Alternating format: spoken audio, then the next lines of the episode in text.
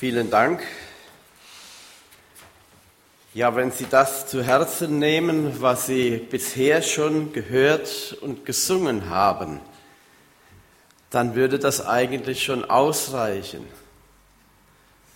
Diese Ermutigung, Gott kann, Gott will jeden von uns gebrauchen. Ich habe mir mal gesagt, dass ich so, bevor ich predige, euch immer so was Neues sage oder etwas Erlebtes. Und das möchte ich auch heute tun. Und zwar, äh, wir, ich wurde angefragt von dem Zentrum für Gesundheit und Heilung, wo wir auch dazugehören als Blaues Kreuz in Karlsruhe. Und da kommen immer wieder so Mitteilungen an die Freunde von ZFG heißt es, Zentrum für Heilung und Gesundheit. Und äh, immer so die Mitteilungen, da wurde ich angefragt, Mensch, hast du nicht irgendwo einen ganz authentischen Bericht über eure Arbeit oder was so bei euch läuft? Ich habe das bisher immer gemacht, habe dann irgendwas geschrieben und dann am Donnerstag in der Gruppe, dann habe ich einen Mann angesprochen. Innerlich habe ich gedacht, oh, ob das so das Richtige ist, den zu fragen. Denn äh, wir sind ja eine christliche Arbeit und bei ihm hat man nicht so den, genau gewusst, wie steht er eigentlich zu Gott. Und ich habe ihn dann gefragt, sagte, ja, das mache ich. Und er hat dann diesen Bericht geschrieben über sein Leben und das hat mich beschämt und schwer beeindruckt. Wissen Sie, in unserer Blaukreuzarbeit ähm, ist es ja so, mit dem Herüberbringen des Evangeliums ist das nicht, sehr ganz, nicht ganz so einfach. Viele sind von der Kirche, von Christen, von Eltern schwer enttäuscht und haben mit Gott und mit dem Glauben nichts mehr am Hut. Und manche sagen das auch ganz offen, ich bin hier in der Gruppe, ich will nichts Frommes hören, sondern ich möchte nur, dass ich Hilfe finde im Blick auf meine Sucht. Manche sagen das so ganz offen. Gut, jetzt lese ich euch das mal vor, was dieser Mann geschrieben hat für diesen Artikel. Ich möchte heute allen Lesern und Leserinnen einmal in einem kurzen, authentischen Bericht erzählen, wer ich bin. Ich heiße Rainer und bin 52 Jahre alt und geschieden. Ich bin Vater von zwei Mädchen.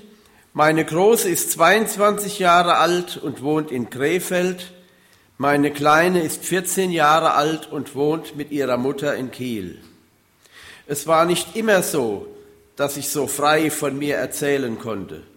Viele, viele Jahre war ich eher verschlossen und vertraute nur sehr wenigen Mitmenschen. Ich bezeichne mich aber als Beziehungsmensch, was mir heute, ich bin seit meiner Abstinenz Single, oft schwerfällt, ist alleine zu leben. Aber selbst das wird schon zur Gewohnheit. Ich bin alkoholabhängig. Aber was bedeutet eigentlich Alkoholabhängigkeit?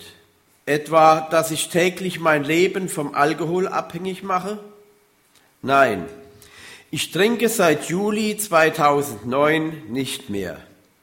Genau zu diesem Zeitpunkt habe ich mit Klaus und Hildegard Adam telefoniert und mich der Herausforderung gestellt, meine Alkoholabhängigkeit neu zu hinterfragen. Aber warum neu? Ich habe bis 1999 täglich Alkohol getrunken. Ich war beruflich erfolgsverwöhnt. Ich besaß einst einen Blumenhandel mit drei Blumengeschäften im Raum, im Raum Krefeld. Ich selbst merkte es nicht, dass ich mir Alkohol als Belohnung schenkte. Auch merkte ich nicht, wie meine Familie darunter litt. Für mich war es normal, allabendlich eine oder auch oft zwei Flaschen Wein zu trinken. Ich freute mich sogar schon darauf, abends meinen Wein zu trinken. 1999 war der Abstand zu meiner Familie bedrohlich groß geworden. so dass ich mich erst einer Entgiftung unterzog und dann zu einer anschließenden Langzeittherapie in Hachenburg begab. Ich beendete nach 16 Wochen die Therapie und merkte, ich war ein anderer Mensch geworden. Partner, Vater. Ums, umso sicherer fühlte ich mich nach acht Jahren zufriedener Abstinenz, nur mal so ein Glas Bier zu trinken. Es war ein Trugschluss mit nicht auszumalenden Folgen für mich. Schleichend und mit schnellen Schritten wurde mein Alkoholkonsum größer. Alles aber mit der Überzeugung, es noch im Griff zu haben. Es kam, wie in vielen Tragödien schon gehört, Trennung, Scheidung. Zu sehr hatte ich meine Familie enttäuscht. Beruflich zog es mich nach meiner Scheidung nach Reichenau am Bodensee, wo ich den totalen Absturz erlebte. Mein Trinkverhalten war außer Kontrolle geraten. Jetzt trank ich schon morgens und dann den ganzen Tag durch. Das Szenario endete mit einem Führerscheinverlust. Bei einer Verkehrskontrolle stellte die Polizei nach ungläubigen drei Versuchen mit drei verschiedenen Alkoholtestgeräten einen Wert von 2,7 Promille fest, ohne bei mir eine Auffälligkeit festzustellen. Danach folgte wie selbstverständlich auch mein Jobverlust. Ich zog nach Karlsruhe wo ich ziemlich schnell feststellte, was sich in meinem Kopf abspielt, wenn ich meinen Körper keinen Alkohol mehr zuführe. Ich befand mich auf einem Kriegsschauplatz mitten auf dem Schlachtfeld. Auf der einen Seite mein Verstand, der mir sagte, wenn du weiter trinkst, wirst du sterben. Auf der anderen Seite als Gegner die Sucht, die mir sagte, trinke weiter, und ich verschone dich vor Qualen und Schmerzen.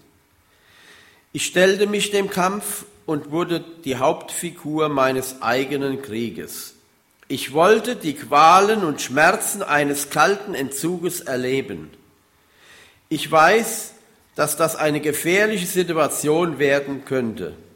Zu viel hatte ich in meiner Therapie davon gehört. Ich erlebte diesen Entzug ohne ärztliche Hilfe mit sämtlichen Erscheinungen, die man sich vorstellen kann. Zittern, frieren, schwitzen, tagelang wach sein. Und dieser Kampf ließ mir keine Zeit, Ruhe zu finden. Mein Gegner, die Sucht, ließ mir einfach keine Chance, mich zu erholen. Und immer wieder die Gedanken und Stimmen, trinke und ich lasse dich sofort in Ruhe. Diese Stimmen, ich wusste, das sind die ersten Anzeichen von Halluzinationen. Danach kommt nur noch das Delirium mit Krampfanfällen, die zum Tode führen können. Ich kämpfte weiter, Tag für Tag, Nacht für Nacht. Nach neun qualvollen Tagen und Nächten nur mit Leitungswasser bekam ich wieder Appetit und hatte die Kraft, das Vaterunser zu beten. Nach weiteren 14 Tagen fühlte ich mich stark genug, um in Knielingen einen Gottesdienst zu besuchen. Ich weiß nicht genau, wo ich die Willenskraft und Ausdauer herbekam, um den Kampf aufzunehmen. Aber ich dankte Gott dafür. Nach diesem Gottesdienst meldete ich mich dann bei Klaus Adam. Seit dieser Zeit ist es mir gelungen, Vertrauen wiederzufinden, das ich in der Blaukreuzgruppe auch ausleben kann. Mir tun diese Gruppenabende gut, zumal ich immer wieder Gemeinsamkeiten aus der Bibel höre, die mit mir zu tun haben. Am Anfang meiner zweiten Chance habe ich oft über einen Gedanken nachgedacht, den ich mir selbst auferlebt habe. Schuldgefühl entsteht und ist ein Gefängnis, das ich mir mit meiner Abhängigkeit selbst gebaut habe. Ich habe in Gedanken an Gott ihm aus dieser Aussage vorgelegt.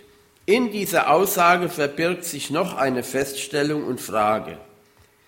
Ich selbst habe Schuld? Habe ich Schuld? Ich glaube nun, dass es so kommen musste. Ich bin aus dem Gefängnis ausgebrochen und lebe jetzt frei. Ich lebe zufrieden und bin ein fester Bestandteil unserer Gruppe, so dass ich schon oft Gruppenabende leitete und moderierte. Heute weiß ich, ich habe die Schlacht im Juli 2009 zwar gewonnen, aber den Krieg gegen meine Abhängigkeit kann ich nicht gewinnen. Ich weiß, es ist meine Bestimmung, dass ich mein Leben lang keinen Alkohol mehr trinken darf. Und der Glaube an Gott hilft mir, den steinigen Weg zu gehen. Alles das, Kriegsschauplatz, Gefängnisausbruch, ist mir mit dem Glauben gelungen, aber auch mit hohen Verlusten. Durch mein Geständnis vor Gott alkoholabhängig zu sein, habe ich zwar meine Familie verloren, aber mein Leben und das meiner Töchter gerettet.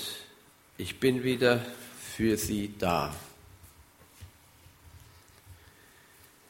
Ja, in unserer Arbeit, da kommt ja auch manchmal die Frage, rentiert überhaupt all dieser Einsatz? die mancherlei Enttäuschungen, immer wieder Rückfälle und so weiter. Und nun dieser Bericht dieses Mannes. Ich war wirklich überwältigt. Die Elke kennt den Rainer. Ich habe nicht gewusst, was wirklich in seinem Inneren vor sich geht, auch in seiner Beziehung zu Gott. Und einmal, als er einen Abend hatte, da hat er eine Andacht aus einem Buch vorgelesen und dann habe ich für mich auch so gedacht, wie kommt der überhaupt da dran an so eine Andacht? Denn es war wirklich sehr, sehr gut. Da sieht man, man kann nicht in die Herzen hineinschauen. Nun aber zu Gottes Wort für heute aus 1. Korinther 12, 1 bis 10 die Jahreslosung im Zusammenhang, aber Sie werden sicherlich schon mehrere Predigten gehört haben über die Jahreslosung. Äh, aber ich bin einfach darauf gekommen, weil mich seit dem Männertag, der vor einigen Wochen in Bad Liebenzell war, äh, von diesem Text her und vor allen Dingen von dem, der uns dort die Bibelarbeiten gehalten hat, der Volker Geckle, dass ich da zutiefst angesprochen war. Ich lese mal den Text aus 1. Korinther 12, 1 bis 10. Da schreibt Paulus, ich muss mich ja rühmen, zwar nützt es nichts, trotzdem will ich mich jetzt von Erscheinungen und Offenbarungen sprechen, die mir der Herr geschenkt hat ich kenne jemand, einen Diener Christi, der vor 14 Jahren bis in den dritten Himmel entrückt wurde. Ich weiß allerdings nicht, ob es mit dem Leib oder ohne den Leib geschah, nur Gott weiß es. Und ich weiß, dass dieser Mensch in das Paradies entrückt wurde. Ob es mit dem Leib oder auch ohne den Leib geschah, weiß ich nicht, nur Gott weiß es. Er hörte unsagbare Worte, wie ein Mensch die ein Mensch nicht aussprechen kann. Diesen Mann will ich rühmen, was mich selbst angeht, will ich mich nicht rühmen, höchstens meiner Schwachheit. Wenn ich mich dennoch rühmen wollte, wäre ich zwar kein Narr, sondern würde die Wahrheit sagen. Aber ich verzichte darauf, denn jeder soll mich nur nach dem beurteilen, was er an mir sieht oder aus meinem Munde hört damit ich mich wegen der einzigartigen Offenbarungen nicht überhebe, wurde mir ein Stachel ins Fleisch gestoßen, ein Bote Satans, der mich mit Fäusten schlagen soll, damit ich mich nicht überhebe. Dreimal habe ich den Herrn angefleht, dass dieser Bote Satans von mir ablasse. Er aber sagte mir, meine Gnade genügt dir, denn sie erweist ihre Kraft in der Schwachheit. Viel lieber also will ich mich meiner Schwachheit rühmen, damit die Kraft Christi auf mich herabkommt. Deswegen bejahe ich meine Ohnmacht, alle Misshandlungen und Nöte, Verfolgungen und Ängste, die ich für Christus ertrage, denn wenn ich schwach bin, dann bin ich stark.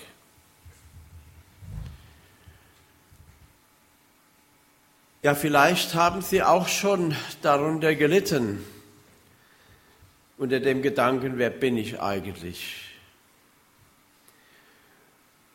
Und ich fand diese Geschichte sehr gut, die wir am Anfang gehört haben. Wie war nochmal der Name von diesem? Nee, dem äh, Bärle da, der gar nichts. Sind Sie sich nicht auch schon mal vorgekommen als ein gar nichts? Als jemand, der sich zurückgesetzt fühlte? Ich habe solche Zeiten in meinem Leben sehr oft erlebt. Das ging schon in meiner Kindheit los. Ich war fast überall in meinem Leben der Jüngste und der Kleinste. In der Schule bin ich aufgefallen, weil ich immer der Kleinste war. Und meistens auch der Jüngste. In der Klasse und auch sonst. Später im Beruf war es genauso. Und als ich dann nach Liebenzell ins Missionsseminar eingetreten bin, dann war ich es auch. Und ich bekam den Spitznamen der Benjamin, unser Benjamin. Weil ich der Kleinste und der Jüngste, der Zweitjüngste war. Manchmal hat mir das schon zu schaffen gemacht und ich habe auch viele, viele Jahre meines Lebens darunter gelitten und habe immer gedacht, ich kann nichts. Und habe meinen Dienst für Gott eigentlich nur getan, weil ich wusste, Gott will, dass ich das mache, Gott hat mich gerufen. Und bin oft nach Diensten heimgekommen und habe meiner Frau gesagt, ich kann nicht predigen. Es hat eigentlich keinen Wert. Ich kann das nicht. Trotzdem, ich habe es immer gemacht. Aber Gott sei Dank wurde es anders. Beeindruckt hat mich an diesem Männertag dieser Bruder Volker Geckle. Er ist ja inzwischen Professor. Und der ist an diesem Tag zu diesem Thema Mann sein. Also das war schon ein interessantes Thema. Dann hat er da versucht, aufgrund seines Lebens und auch mit dem Bibeltext hier deutlich zu machen, was Gott aus einem Menschenleben machen kann und welche Wege Gott mitunter dazu gebraucht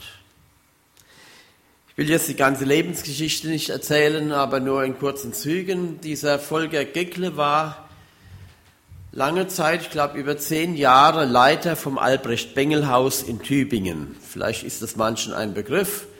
Ein Haus, wo die Theologiestudenten äh, so mehr oder weniger betreut werden, aus pietistischen Kreisen. Und die Leiter des Bengelhauses, das waren immer Persönlichkeiten. Professor Bayerhaus war mal äh, Leiter, der Dr. Meyer und so weiter. Und so war auch der Volker Geckler einmal Leiter vom Bengelhaus. Er hatte einen Zeitvertrag oder einen Vertrag und der lief dann aus und wurde nicht verlängert. Und nun stand er da und hatte nichts, was er jetzt machen sollte. Er wollte wieder zurück ins Pfarramt, das ging nicht, weil seine Frau da nicht mitmachte, dann hätten sie umziehen müssen und so weiter. Es kam fast zu einer Ehekrise. Es war für ihn furchtbar. Aber irgendwas musste er ja tun, um Geld zu verdienen. Und dann ging er in den kaufmännischen Bereich bei einem Bekannten, der ihm dazu verhalf. Und dort hat er versucht zu arbeiten, bis man ihm sagte, wir können dich nicht brauchen. Du taugst nichts, du kannst nichts. Wir müssen dich entlassen. Und dann wurde er entlassen. Ihr könnt euch vorstellen, das war nicht ganz einfach. Jetzt stand er da und hatte gar nichts. Was jetzt tun? Der Weg in die Kirche war nicht mehr so möglich ohne weiteres. Und dann nahm er sich eine Auszeit von fast einem Jahr. Und in dieser Zeit hat er sehr darunter gelitten, unter der Situation. Denn auch im Reich Gottes unter den Christen, da hat er gemerkt, ich bin niemand mehr. Seit ich nicht mehr der Leiter vom Bengelhaus bin, da zähle ich gar nicht mehr. Er wurde nicht mehr eingeladen zu Vorträgen. Er war nicht mehr gefragt. Ja, kein Name, kein Rang, also nichts mehr. Damit muss man fertig werden. Er war zwar noch Leiter vom CVM Baden-Württemberg, aber das war ein Ehrenamt. Aber auch da merkte er, dass er nicht mehr eingeladen wurde zu, Verträge, zu Vorträgen. Und dann kam die Anfrage nach Liebenzell. Und dann hat er ganz offen gesagt, wie es um ihn steht.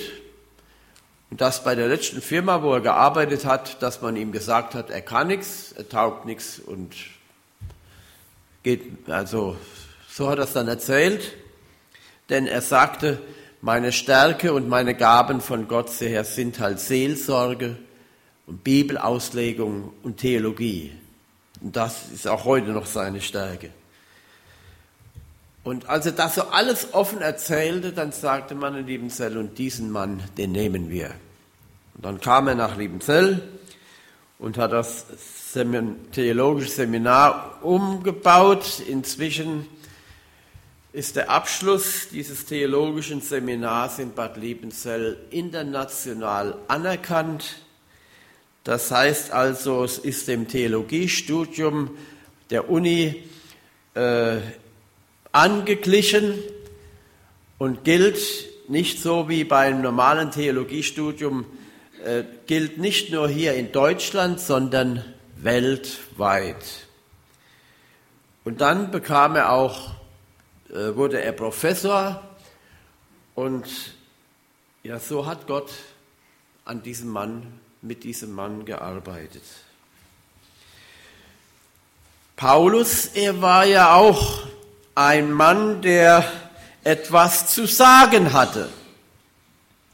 Ich weiß es nicht, wie wir uns den Paulus vorstellen. Eigentlich nach dem, was wir in der Bibel über ihn finden, von den äh, Aussagen her wird deutlich, es war ein Mann, ein Denker, der hatte was zu sagen, aber man nimmt an, das ist nicht ganz sicher, aber man nimmt an, dass der Paulus von seiner Art her, von, vom Äußeren her, gar keine so ganz besonders, äh, besondere Persönlichkeit war. Ich habe mir mal gedacht, ich könnte ihn fast vergleichen mit dem Pastor äh, Wilhelm Busch. Kennt denn jemand noch persönlich? Pfarrer Wilhelm Busch. Ja? Also der Pfarrer Wilhelm Busch war von seinem Äußeren auch keine, kein Star oder keine besondere Gestalt. Das war, ich sag's jetzt immer übertrieben, so verhunzeltes Männle, sagt man bei uns daheim. Also äh, äußerlich stellte er nicht viel dar, hat aber viel zu sagen gehabt. Und so stelle ich mir auch den Paulus vor. Und nun lässt uns Paulus ein Stück weit in sein Leben hineinschauen und spricht hier von einem, der ganz besondere Offenbarungen gehabt hat von Gott. Man kann wohl davon ausgehen, dass Paulus von sich da spricht, aber das so nicht so offen darlegen wollte. Und das ist das Erste, was mir wichtig gewesen ist an diesem Abschnitt. Zum einen war Paulus selbstbewusst. Er war einer, der auch hinstehen konnte und es gab Situationen, wo er das auch ganz klar und deutlich gesagt hat. Denn manchmal gab es Kritiker, die wollten ihn in die Enge treiben und dann hat, hat er gesagt, ich sage das jetzt mit meinen Worten, ihr könnt sagen, was ihr wollt, ich habe viel mehr gearbeitet als ihr alle zusammen. Und einmal zählt er alles auf, was er um Jesu Christi willen gelitten hat und so weiter, was er alles durchgemacht hat und wo er sich seiner Person wirklich auch rühmt. Paulus wusste, er ist jemand. Er hatte also ein gesundes Selbstbewusstsein und das ist auch sehr wichtig für uns. Wenn wir Jesus Christus nachfolgen, dann sind wir jemand. Darauf dürfen wir stolz sein. Wir sind Geliebte Gottes. Ich kann mich noch gut erinnern an meine Jugendzeit. Ich komme ja aus dem Hunsrück und da äh, gab es auch eine Gemeinschaft damals, die evangelische, wie hieß es, evangelische Gemeinschaft, wo der Sitz in Wuppertal war. Und die Leute, die in die Bibelstunde gingen, die waren im Ort so ein bisschen, äh, ja, wie man so ein bisschen schief angeschaut.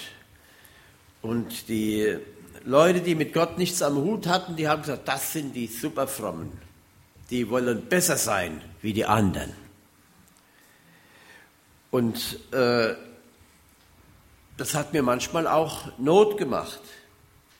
Und doch ist es so, als Kinder Gottes sind wir nicht besser, aber wir haben es besser. Und das dürfen wir auch nach außen vertreten. Wir haben in dieser Welt etwas zu sagen. Nun, ich gehe zum Zweiten, was mir hier wichtig geworden ist, und da ist ja auch die Jahreslosung drin enthalten. Paulus war gehandicapt. Er hatte etwas, was ihm Not machte, was ihn behinderte. Was es genau war, wissen wir nicht. Manche meinen, dass es Epilepsie war, andere meinen sonst eine körperliche Behinderung. Auf jeden Fall war es etwas, von dem Paulus dachte, wenn ich das nicht hätte, dann könnte ich Gott viel besser dienen. Und dann hat er zu Gott gebetet, dreimal. Und Gott hat es ihm nicht weggenommen. Vielleicht haben Sie so auch etwas in Ihrem Leben wo sie denken, wenn ich das oder jenes nicht hätte, dann ging es mir viel besser.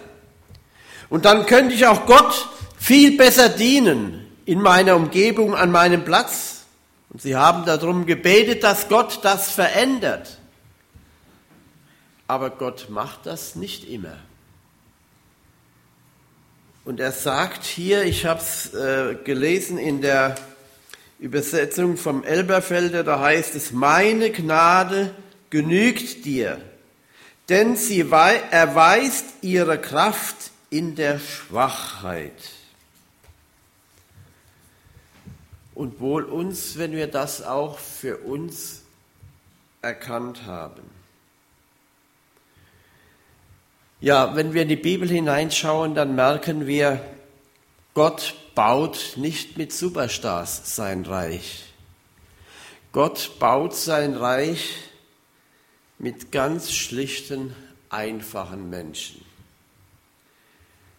Ich hatte dieser Tage, oder wir hatten Besuch, die Hilgert war nicht da, meine, übrigens meine Frau ist heute auch dabei.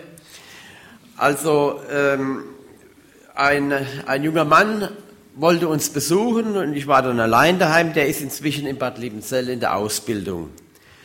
Und äh, der hat ein Jahr lang bei uns zu Hause gewohnt, in einer Wohnung, als er bei uns im Bezirk von der Liebenzeller Gemeinde äh, ein Praktikum gemacht hat in Linkenheim.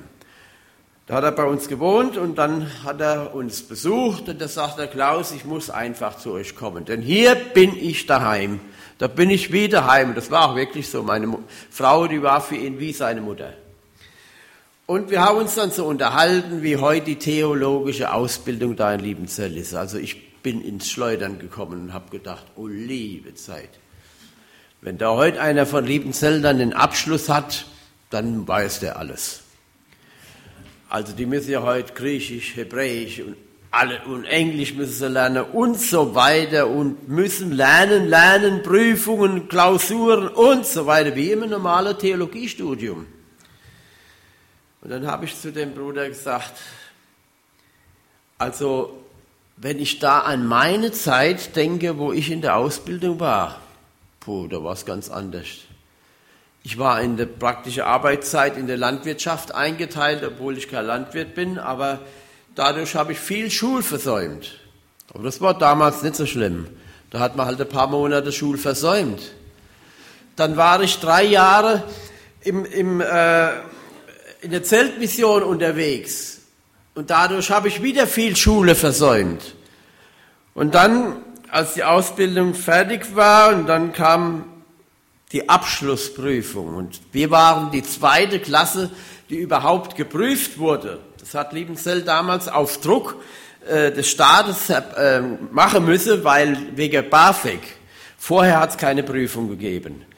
Wenn da jemand seine Ausbildung abgeschlossen hat, auch wenn der in der Rechtschreibung nicht so gut war und in manche andere Dinge, wenn die Mission erkannt hat, das ist ein Mann, der hat sein sein Herz auf dem rechten Fleck, der setzt sich ein für die Sache des Herrn und dann wurde der eingesegnet. Und ich kenne Brüder, die äh, Schwierigkeiten hatten mit der Rechtschreibung. Ich denke da an einen Bruder, aber der kannte die Bibel fast auswendig. Da konnte sie, egal was für äh, Stellen fragen, das wusste der. Der hatte die Bibel in- und auswendig gelernt. Die Bibel war war sein, sein Leben.